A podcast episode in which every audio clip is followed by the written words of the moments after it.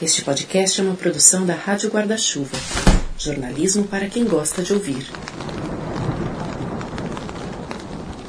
Oi, eu sou Juliana Dantas. E eu sou Renan Suquevicius. Esse é o Finitude. Tá no ar nos tocadores de podcast, agora também em vídeo. Se inscreva no nosso canal no YouTube para sempre ver os nossos cortes, os programas na íntegra. Uhum. Finitude Podcast lá na sua busca. Passa lá, ativa as notificações, clica no sininho, se inscreve, comenta e divulga. Faz o Finitude chegar em mais gente. Vamos piramidar favor. esse programa. Bom, sem mais delongas, vamos ao tema do episódio de hoje: como lidar com depressão. Bom, para falar então sobre esse assunto, a gente troca uma ideia com Fernando Fernandes, psiquiatra do programa de transtornos do humor do Instituto de Psiquiatria da USP. Muito obrigado por estar com a gente aqui no Finitude, conversando, trocando uma ideia sobre depressão. Eu que agradeço pelo convite. É, para mim é sempre um prazer conversar sobre esse assunto que me é muito caro, né? E, e carece de muita divulgação. Uhum. Obrigada bom. pela sua presença, é um prazer te receber aqui no Finitude. Bom, a gente queria abrir essa conversa com o básico, talvez, que é existe um tipo único de depressão. A gente usa, costuma usar a palavra, ah, eu tô meio deprê hoje, tô meio para baixo. Muita gente confunde depressão com tristeza. Depressão é estar triste? Não. É, apesar que a palavra depressão ela pode ser usada no nosso no nosso português coloquial com essa conotação. E eu acho até interessante, eu não acho ruim não, porque é interessante. A, essa diferenciação até na linguagem coloquial ela aparece. Porque se a pessoa está triste, ela fala: Estou triste porque o meu cãozinho morreu, estou triste porque um familiar perdeu o emprego ou coisa parecida. Quando ele fala tá meio deprê, isso já pressupõe, mesmo intuitivamente, que é um quadro maior que apenas tristeza. Possivelmente ele está mais abatido, mais desanimado, com energia baixa, sem iniciativa. Então, até mesmo sem querer, aparece que depressão não é só tristeza, apesar de haver muito essa confusão. Então, vamos lá. Tristeza é um dos sintomas, talvez o mais comum e mais conhecido da depressão. Mas a depressão é uma doença muito complexa, multifatorial e multissistêmica. Então ela atinge quase todo o psiquismo da pessoa é afetado quando ela está em depressão. Didaticamente eu separo em três, três áreas né, que são afetadas. As primeiras são os que os psiquiatras chamam de afetos, que são é o nosso humor, nossas emoções e nossos sentimentos. Aí talvez o sentimento mais comum é a tristeza, mas também pode haver ansiedade, 50% dos casos. Há casos de depressão até sem tristeza, quando prevalece mais o desprazer com a vida. E aí pode ter baixa autoestima, medos diversos, uma série de sintomas aí dos sentimentos e emoções. Aí eu passo para os sintomas cognitivos. Uma pessoa em depressão raramente mantém a concentração. Diminuindo a concentração, diminui também principalmente a memória recente, ela fica prejudicada. Com concentração baixa, memória recente prejudicada, a capacidade de aprendizado e a capacidade cognitiva geral também fica comprometida. A pessoa, por exemplo, vocês que são jornalistas, a fluência verbal da pessoa fica diminuída, você vai ler alguma coisa, você não consegue fixar o conteúdo, aí vem a queda no desempenho acadêmico e muitas vezes profissional se exigir concentração. E, por fim, os sintomas físicos da depressão, que são muito importantes, descritos desde a Grécia Antiga: alterações do sono, alterações do apetite, cansaço e aumento dos sintomas dolorosos pelo corpo, entre mil outros. Eu poderia, a gente poderia ficar o podcast inteiro aqui uhum. falando de sintomas da depressão, porque ela tem uma sintomatologia, como vocês viram, muito abrangente. Então, tem gente que fala que depressão é uma doença da mente, não é? Depressão é uma doença do cérebro, nem tão pouco. Depressão, na verdade, é uma doença multissistêmica, como vocês viram, né? Afeta uhum. todo o psiquismo da pessoa e com sintomas físicos muito grandes que a gente pode continuar comentando aí. Doutora, a gente observa que o senso comum muitas vezes se espanta que alguém sorridente tenha depressão. Por que, que uma coisa não exclui a outra? Nossa, a pergunta é muito boa, porque até entre pacientes que me procuram em sofrimento, é comum ouvir comentários do tipo: Doutor, eu acho que eu não estou com depressão, porque depressão não é aquela coisa de ficar na cama, não conseguir levantar da cama, ficar chorando. Eu não sou assim. Ah, mas outro médico me encaminhou, psicólogo me encaminhou, enfim. Essa dúvida é bastante comum. Na verdade, o que se chama de depressão é um conjunto de quadros clínicos muito abrangente e muito heterogêneo. Existem muitos tipos de depressão. Há inclusive um tipo de, de... bom, há um tipo de depressão descrito desde a Grécia antiga, né? Desde o primeiro tratado de medicina da medicina ocidental, Corpus Hipocrático, já tinha lá melancolia descrita. Né? Esse é o, o, o protótipo, vamos dizer assim, aquele estereótipo da depressão. Mas ao longo do tempo começou-se a perceber que existem muitas variações desse quadro prototípico. Então, há uma depressão, por exemplo, conhecida como depressão atípica, que uma das características dela é exatamente essa: a pessoa tem a capacidade de reação. Então, se algo bom acontece, ela reage, pode sorrir. É aquela depressão até que é, é vítima de algum preconceito, que fala assim: ah, no churrasco eu vi ele estava bem, agora está em depressão aí. Né? Ah, eu vi que ele estava bem, isso não é depressão. Então, há depressões em que a pessoa reage, pode sorrir, expressar bons afetos e depois volta a ter os sentimentos depressivos. Então, depressão é um quadro muito heterogêneo. Tem gente que chama essa depressão de depressão sorridente, de uma maneira didática. Uhum. Né? Tem até um vídeo no meu canal que eu falo depressão sorridente. Eu explico isso. Então, a pessoa pode não estar triste ou com desprazer o tempo todo. Há momentos em que ela reage.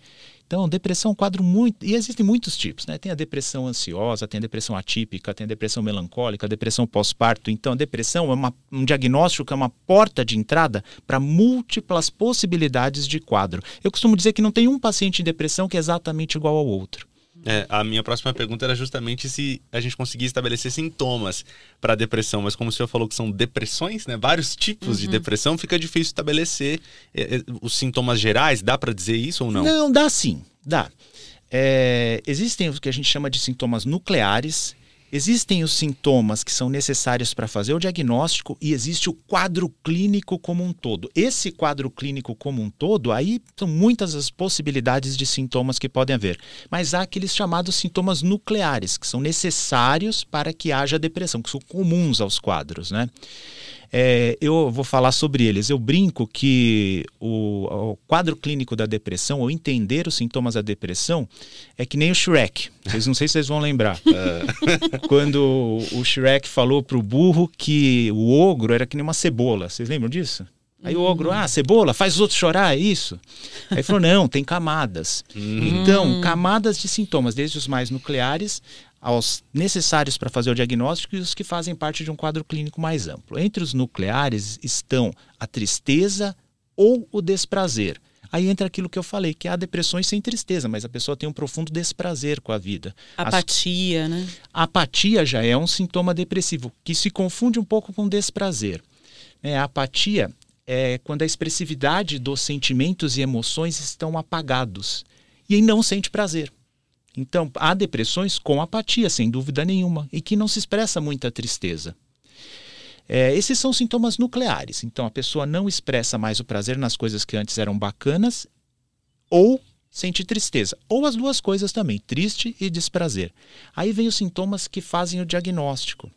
Aí entra dificuldade de concentração, pensamentos negativos, alterações do sono, do apetite. E aí um quadro clínico mais amplo, que aí, aí é, são múltiplas as configurações de sintomas que podem acontecer. Então, a resposta para essa pergunta não é tão simples. Tem um quadro típico? Tem, mas ah, existem quadros muito diferentes que as pessoas não reconhecem também. Para fazer o diagnóstico, o médico faz o que? Ele busca os sintomas nucleares, comuns a todos os quadros depressivos e necessários para fazer o diagnóstico. Mas na compreensão melhor de como a depressão faz parte da vida, né? Está agindo na vida da pessoa, aí múltiplas considerações são feitas além desses sintomas, né? Uhum. E imagino que o tratamento para essa doença que é tão complexa, que tem, pode ter tantos sintomas e tantas variações, uh, um, um, um, uma das possibilidades é pense positivo, né? Não é isso, né? O tratamento, a, a, o tratamento para essa doença pode ser muito mais complexo também, né? É, olha, é muito. É, esse, esse é um ponto que eu comento com bastante delicadeza. É preciso conversar bem sobre isso. É muito difícil você falar para uma pessoa pense positivo quando um dos sintomas da doença são os pensamentos negativos.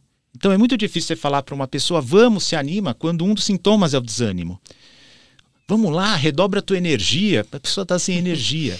Eu, eu, brinco que é como dizer assim: olha, você está com um problema financeiro, fica rico, fica rico que passa, caramba. Mas tem gente resolve... que sugere isso, então não é tão absurdo. pois é. E com toda boa intenção. Por isso que eu digo que esse ponto é preciso conversar com delicadeza. Porque é lógico, é uma coisa que, pô, você vê uma pessoa desanimada, você vai querer animar, e a pessoa fala isso com toda boa intenção. Mas em se tratando de uma pessoa em depressão, é mais ou menos equivalente a dizer, pô, você está com um problema cardíaco, vamos lá, bora subir uma escada, vamos fazer um exercício, calma. Né? Quando a pessoa está com um problema cardíaco agudo, a gente precisa tratar esse problema. Depois que essa pessoa está se recuperando, aí sim, vamos lá fazer um exercício, vamos se alimentar melhor e assim por diante. Então é assim, quando a pessoa está num quadro depressivo mais grave, mais agudo, aí é preciso o tratamento medicamentoso e é preciso um tratamento psicoterápico especializado. A pessoa vai dar o suporte necessário, vai ajudar nas mudanças de estilo de vida, vai ajudar a manejar um pouco esses pensamentos. Não basta dizer, é o que eu falo, pense positivo é a mesma coisa que fique rico para quem está quebrado. Entendeu? Então, vai ajudar a pessoa a manejar de uma maneira adequada esses pensamentos negativos. Quando já há uma melhora, Aí é um caso que a gente até fala para os amigos, familiares, parceiros, a gente fala assim, ó, agora está no momento, vamos, vamos, vamos animar, vamos estimular um pouco mais, né? Mas isso precisa ser feito com muito cuidado. E eu, eu é, reitero, né? As pessoas fazem isso com toda boa intenção, eu compreendo essas pessoas, mas às vezes falta uma informação como essa que eu estou falando aqui para ajudar as pessoas a ajudarem, né? Se uma pessoa está ouvindo ou assistindo a gente agora e acha que tem depressão, que pode ter esse diagnóstico, o que ela deve fazer? Como é que ela pede ajuda? Olha, procurar é, procurar ajuda especializada o quanto antes. Se ela já está com essa desconfiança, procurar ajuda especializada o quanto antes, né? Procurar um, um médico, o médico que cuida disso é o médico psiquiatra. É, algumas pessoas acabam procurando psicólogo em primeiro lugar, não tem problema nenhum. Um bom psicólogo vai pelo menos reconhecer a possibilidade da depressão e vai encaminhar para um médico para se fazer o diagnóstico, mas não deixe de procurar uma ajuda especializada. E aí entra outra coisa, ah, eu estou reconhecendo isso em outra pessoa.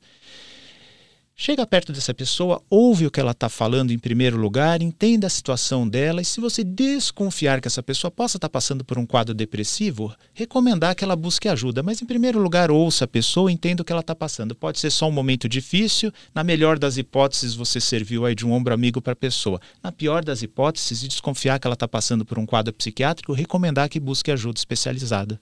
Uhum, e sempre evitando minimizar, né? É, isso que o senhor estava falando, né? Ah, tá com um problema cardíaco, sobe uma escada que passa, né? Enfim.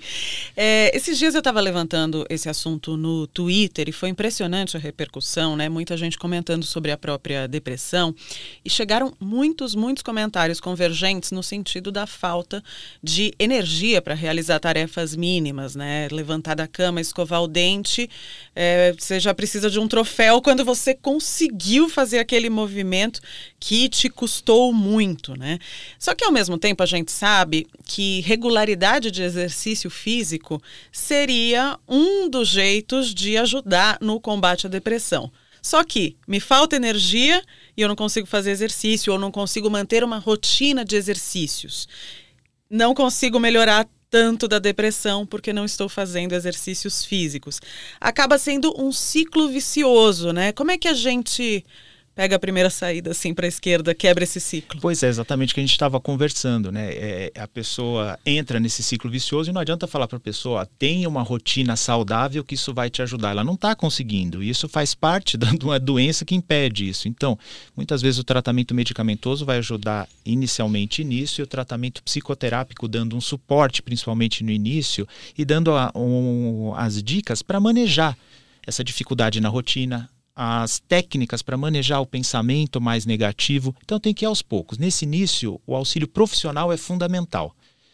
É, e muitas vezes, o, na maioria dos casos, né, falando aqui, falando um pouco agora de médico, tec, coisa uhum. técnica de médico, né, o que, que as diretrizes trazem quanto ao tratamento? Nas depressões leves e de curta duração, que seriam aquelas que duraram menos que dois a três meses e que não estão causando muito prejuízo significativo. Então, não é o que você falou. É uhum. É quando não está causando prejuízo significativo. Porque há depressões, que é o que você falou, a pessoa põe energia necessária, põe uma energia a mais e consegue dar conta mas por dentro ela está sofrendo demais. Eu uso uma imagem que é assim, é que nem um cisne que está na água. Você olha por cima, parece que está tudo bem, mas se olha embaixo, as patas estão todas atarantadas assim para ele conseguir nadar bonito daquele jeito. Muitas pessoas em depressões leves estão assim, gastando uma energia enorme, porque quando você conversa ali na intimidade, ela fala assim: tá difícil. Eu estou pondo uma energia muito grande para fazer o que antes eu fazia de forma tranquila. Então, essa pessoa ainda está numa depressão leve, mas já está tendo prejuízo. Se a depressão está curta, ela pode tentar um tratamento psicoterápico, tentar uma atividade física, etc. Então, as diretrizes falam que nesse primeiro momento pode-se ou não usar o remédio, a depender de algumas coisas. Se a pessoa já teve depressões graves no passado, a gente não brinca, a gente entra com o remédio mais rápido. Se a pessoa tem essa preferência, não, doutor, eu prefiro o remédio, porque da outra vez já, já me dei bem com o remédio, eu quero o remédio. A gente entra com o remédio. Agora, se a depressão já está moderada a grave, mesmo de curta duração, a gente entra com remédio, porque os prejuízos são muito grandes e o sofrimento também. Então, numa depressão moderada, como você reconhece? Já não está conseguindo esconder os prejuízos. Já está procrastinando no trabalho, os relacionamentos já estão afetados, academicamente a pessoa já está sofrendo. Então, já os prejuízos já aparecem, a gente já está no mínimo numa depressão moderada, tendendo a grave. Aí o tratamento medicamentoso ele é imperativo para tirar a pessoa o mais rápido possível desse quadro. Uhum. Eu queria só voltar num ponto que o senhor mencionou, que é, vou usar aqui a linguagem coloquial, mas que existem alguns truques para a gente dar uma sabotada na depressão. Então, por exemplo, é, quais são uh, uh, as dicas, por exemplo, para quem quer ter uma rotina de exercício, mas justamente está se sentindo aí levado por essa enxurrada e não consegue quebrar o ciclo? Tem alguns pontos uh, que quem está ouvindo ou assistindo a gente possa pensar em fixar? Olha, os psicólogos comportamentais trabalham muito com isso. E, em geral, as coisas mais simples são as que mais funcionam. Então falam muito, pô, mas a pessoa está sem vontade de fazer uma atividade física ou de instaurar uma rotina um pouco mais saudável. Então, primeiro, começa com pontos simples e bem objetivos. Não adianta falar, eu quero ter uma vida saudável. Cara, isso é tão abrangente. É... Então tá, eu quero começar uma atividade, vou começar por, vou começar nesse ponto. Começar uma atividade física. Ok, não espera a vontade vir, ela pode nunca vir. E aí eu não estou falando nem de pessoa em depressão, estou falando qualquer pessoa, né? Não espera a vontade vir que ela não vem. Vontade a gente tem muito fácil de comer uma guloseima, de tomar refrigerante, de ficar na frente da tela e não sair mais, ficar lá passivo. Vontade a gente tem para essas coisas, né? Vontade para fazer exercício é difícil. Então, não conte com a vontade. Conte o quê? Com a disciplina. Tem, tem uma técnica que é batizada de nunca zero, né? Eu falei, pô, que nunca zero? O que, que é isso, né? Quando eu fui ver o que, que chamavam de nunca zero, né? Eu acho que nunca zero é um nome que, que eu até fixei, pra você ver como às vezes o nome é. É assim, tá, eu tenho que fazer atividade, mas nem que ser cinco minutos eu vou descer lá embaixo e vou fazer. Então eu me proponho a ter essa disciplina de regularidade de horário. Não importa no primeiro momento a qualidade do exercício, o tempo, importa o que? A disciplina e a frequência. Então você considera aquilo ali um trabalho uma obrigação. Ah, mas é legal quando a atividade física é um prazer. Olha, eu costumo dizer assim: quando você confunde o prazer com a obrigação, é que está no caminho certo. Acho que isso vale para a vida profissional e vale para os exercícios também. Eu pratico jiu-jitsu. Eu, sinceramente, se me perguntar o que você considera o jiu-jitsu, ah, é um prazer.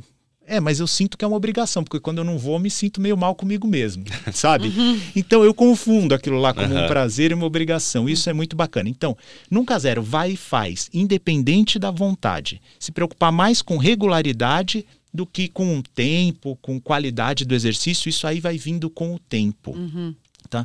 Essa é a, a, primeira dica que eu falo para quem quer começar uma rotina saudável. E sempre estabelecendo metas pequenas e factíveis. É muito melhor você subir um degrauzinho por semana ou um degrauzinho por mês do que tentar dar uma corrida numa escada. Isso, isso às vezes, quando a gratificação ela não está perto de se cumprir uma tarefa, pô, quando a gente cumpre uma tarefa bacana que a gente se propõe, vem uma gratificação boa. Mas se isso está muito distante, a gente vai deixando para lá. Então, pequenas pequenas mudanças, mas com regularidade. É assim que a gente anda para frente quando vai se tratar de alguma mudança de hábito. E mudar hábito não é fácil mesmo. Uhum. Isso a gente está falando para pessoas que têm um diagnóstico de depressão, qualquer outro tipo de diagnóstico, e para quem não tem também, né? Uma forma de prevenir, uma forma de tratar.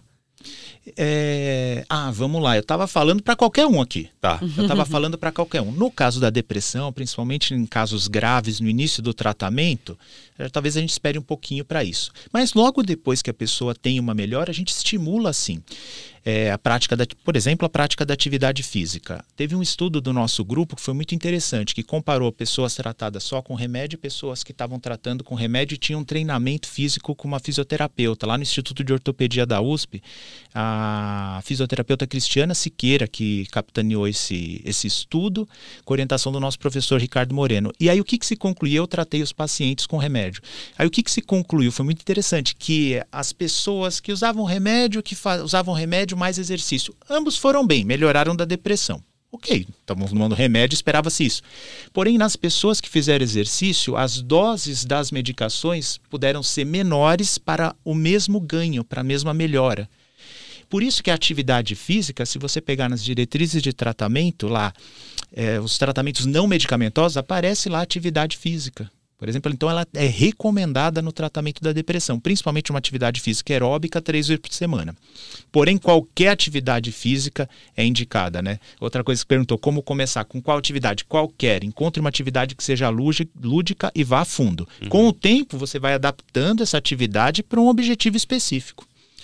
Eu queria fazer uma pergunta é, sobre como a depressão chega. Ela sempre chega sozinha ou ela está sempre associada a algum outro tipo de adoecimento? A bipolaridade, a um transtorno de ansiedade? Tem um padrão? Nossa, pergunta muito importante. É, a gente pode separar em. Acho que eu vou separar em duas perguntas. Porque tá quando você começou a fazer a pergunta, eu pensei que você ia para um lado, você foi para o outro. que é o seguinte: muita gente acha que a depressão ela tem que ter, por exemplo, um desencadeante. Alguma coisa na vida que desencadeia. Um trauma, um, uma situação, uma demissão, um término. É. É curioso isso, porque tem muito equívoco a respeito disso. Tem gente que acha que a depressão tem que ter um desencadeante. E tem gente que acha o contrário, que tendo um desencadeante não é depressão. E a verdade é que não existe essa relação. Há depressões que aparecem na vida das pessoas e tá tudo indo bem. A pessoa fica perplexa. A pessoa fala assim, doutor, eu não sou desse jeito, minha vida tá boa. Se uma mulher fala assim, eu tenho um bom marido, meu filho tá tudo bem, eu tô com saúde, não sei porque eu tô desse jeito, não sei porque eu tô agoniada assim. E tem gente que fala o equívoco por outro lado, que assim, não, eu acho que isso está acontecendo justamente porque eu tive esses problemas de vida. A verdade é que pode acontecer uma coisa ou outra. Hoje em dia a medicina não faz mais essa relação. Antigamente existia, que era assim, tinha depressão reativa, que é quando como uma diversidade da vida acontecia, a pessoa entrava em depressão. E tinha, tinha outra que era chamada depressão endógena, que é quando aparecia do nada. E aí havia teorias de como tratar uma, como tratar a outra. Com o tempo isso caiu por terra, porque havendo um desencadeante ou não, a depressão pode ser igualmente grave e responder a tratamentos iguais também. Então não se faz mais essa distinção. Aí a pergunta que você fez é um pouco diferente disso, que é mais aprofundada, mais médica, que é assim: a depressão ela sempre está associada a outra doença? A resposta é não. Ela não está sempre associada a outras doenças. Na verdade, ela é uma entidade nosológica. Que entidade nosológica? Que, que, que é? palavrão, Tecla hein? SAP. Na verdade, é assim, né? Desde que existe medicina ocidental, existe o diagnóstico da depressão. Lá na Grécia Antiga, né, na época do Corpus Hipocrático, né, onde começou a medicina ocidental, haviam cinco doenças psiquiátricas descritas já naquela época. E uma delas era a depressão. Então é uma doença que tem uma consistência histórica. Então é um quadro clínico que historicamente é muito comprovado. Então não é uma doença da modernidade. Então é, é mentira quando aquele tio no churrasco fala: ai, depressão, na minha, na minha época, época, não, não tinha. tinha. É assim, mimimi, essa geração de hoje. Ah, é mentira. Eu acho que só se ele nasceu há mais de 5 mil anos, quando não, não tinha nenhum tratado de medicina, né? Porque boa, desde boa. que existe a tratado de. desde que existe tratado de medicina, o, a, a depressão ela é descrita. Então, uhum. é uma doença que tem uma consistência histórica muito grande, é um quadro clínico muito robusto. Isso que é uma entidade nosológica muito consistente, né? E hoje aprendemos entidade nosológica.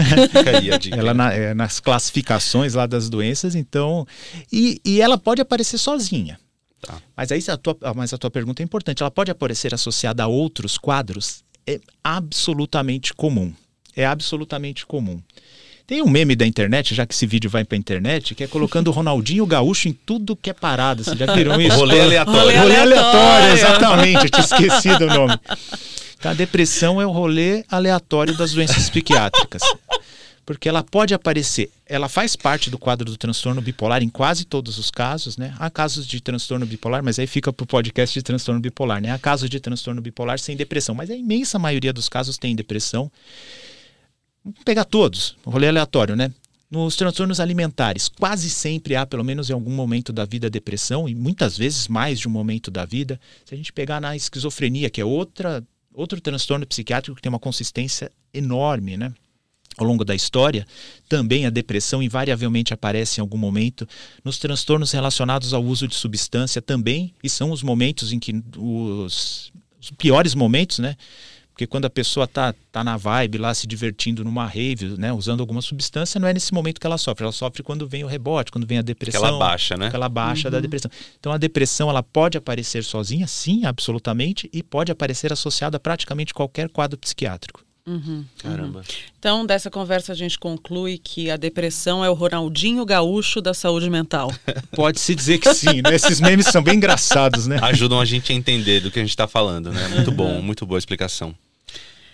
Tem fórmula para não ter depressão? Não. E as é, medidas que a gente recomenda para prevenir. Essa pergunta é super comum, né? Então, como prevenir? As Uhum. pessoas fazem, né? Não existe um modo de prevenção específico para a depressão.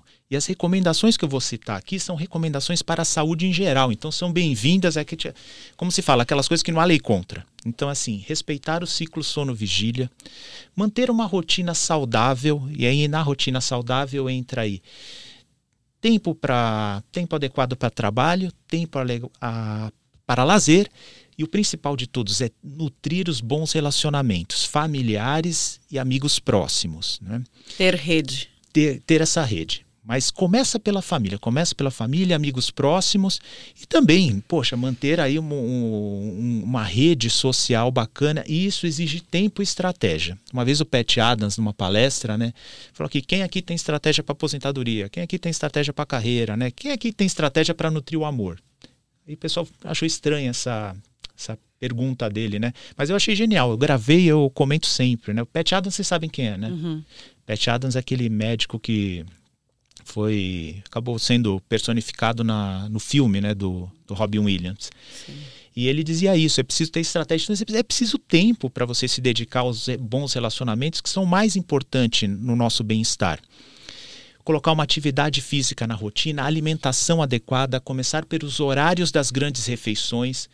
Eu, eu, eu costumava dizer que tem que ser sagrado esse horário. Né? Sagrado talvez seja uma palavra forte, mas tem que ter uma regularidade para as grandes refeições. O corpo reconhece isso, é muito bom para a nossa homeostase e alimentação adequada.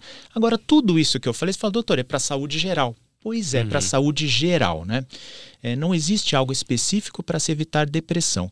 Aí, entrando mais na parte emocional, é lógico, a pessoa precisa ter autoconhecimento, manejar bem o estresse dela. Tudo isso vai ajudar com que ela, com uma depressão que ela porventura seja suscetível, não desencadeie. Né? E quem são as pessoas mais suscetíveis? Acho que principal é assim, história familiar. Então, se a pessoa tem parentes de primeiro grau, principalmente que sofrem de depressão ou outro transtorno psiquiátrico, a pessoa precisa ficar mais atenta a tudo isso que eu falei.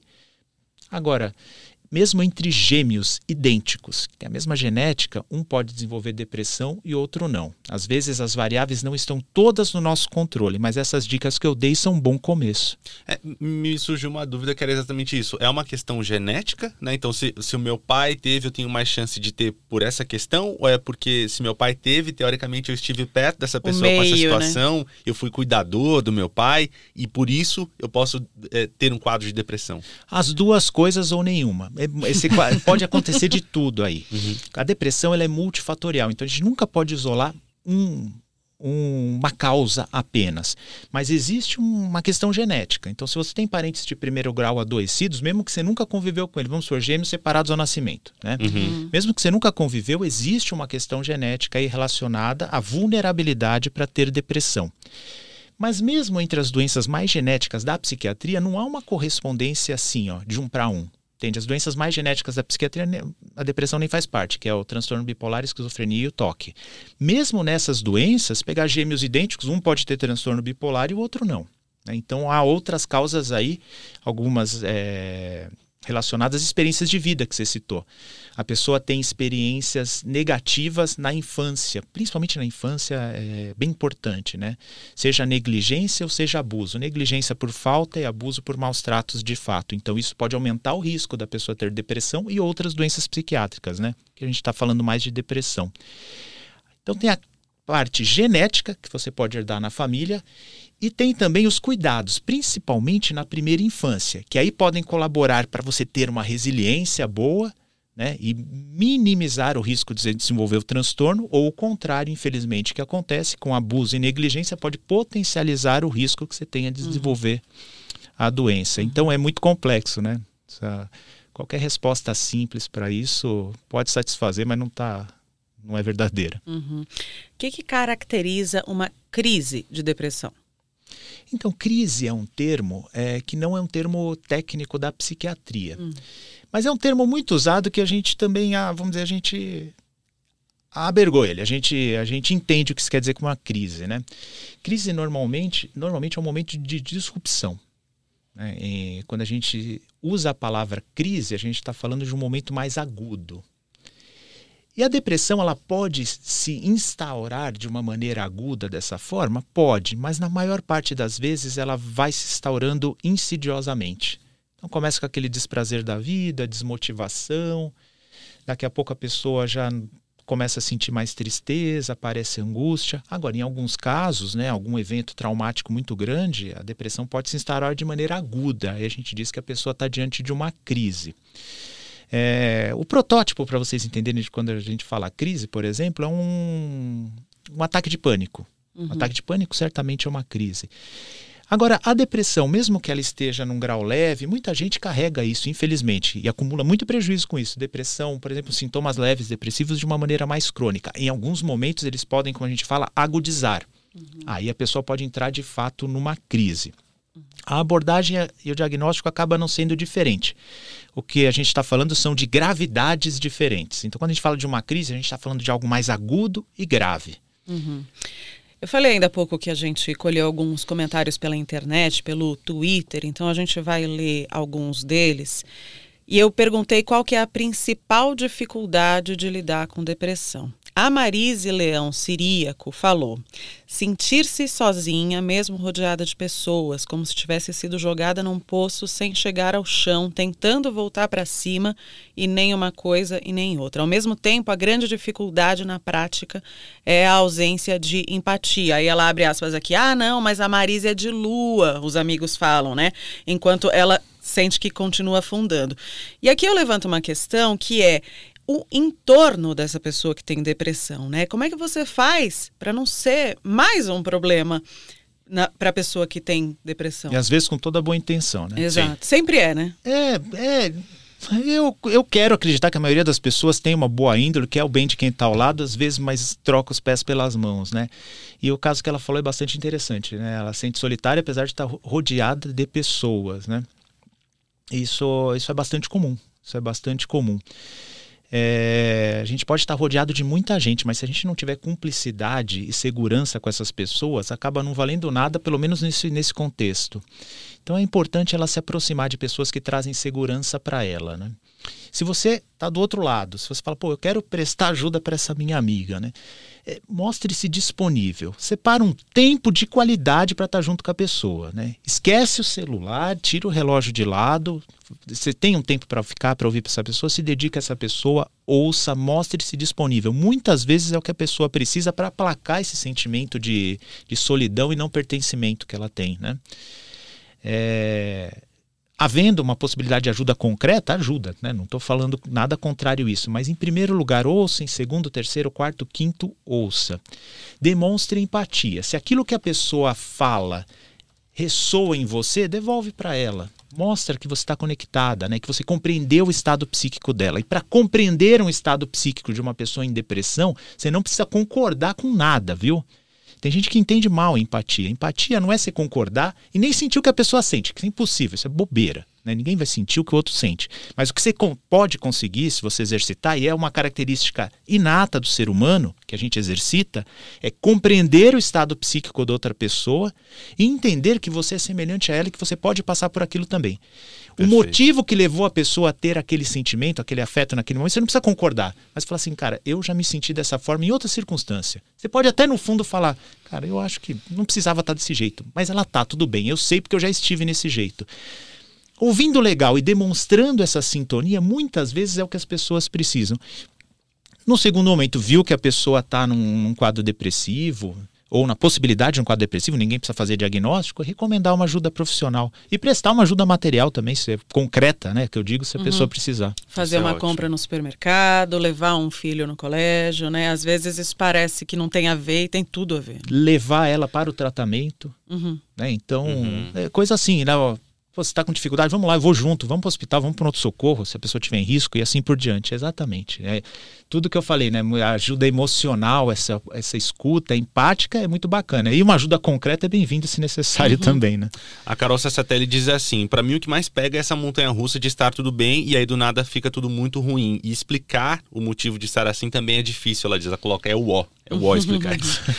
Ela fala: conviver com isso para mim é péssimo, é, é desgastante, né? É.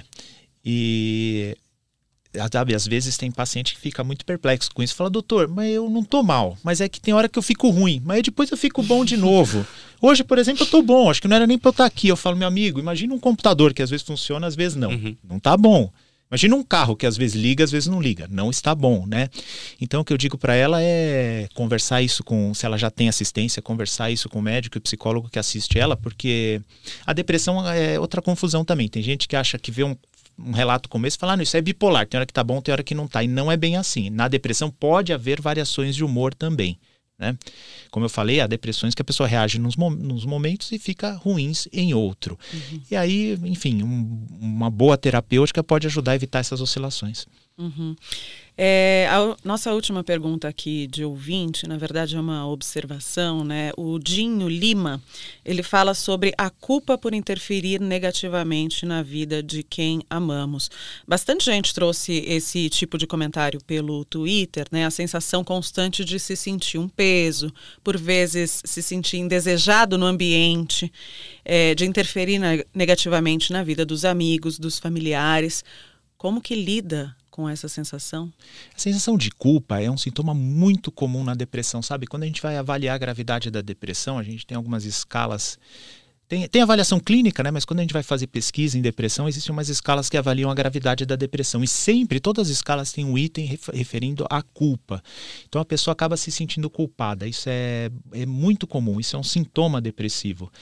E aí, olha, é difícil falar para não se sinta culpada. Falando, não, mas eu tô aqui, não tô ajudando na família, eu não tô trabalhando direito, eu tô mobilizando os recursos, eu não estou conseguindo ser um bom pai, uma mãe, eu já vi gente chorar, gente chorar, eu não estou conseguindo ser uma boa mãe, né? Corta o coração ouvir um negócio desse. E aí o apoio familiar, a coesão familiar, nada substitui. Lembra que eu estava falando? O núcleo familiar aí dando um apoio, fazendo com que a pessoa não se sinta dessa forma, ajudando com que a pessoa não se sinta dessa forma é importante. Só que voltamos àquele ponto, isso é um sintoma, né? É difícil dizer para a pessoa não se sinta assim, mas um apoio, um aconchego familiar e de amigos próximos pode ajudar bastante. Uhum. A gente está se encaminhando para o final dessa ótima conversa aqui. Vamos para um jogo rápido aqui, perguntas mais pontuais. Ah, vou tentar. Eu, às vezes eu não consigo. É. eu sem pro... pressão, sem prof... pressão. Professor é assim, né? ah, é... Ixi, tô batendo tudo aqui nos negócios na mesa, desculpa. Se acalma, se acalma. É.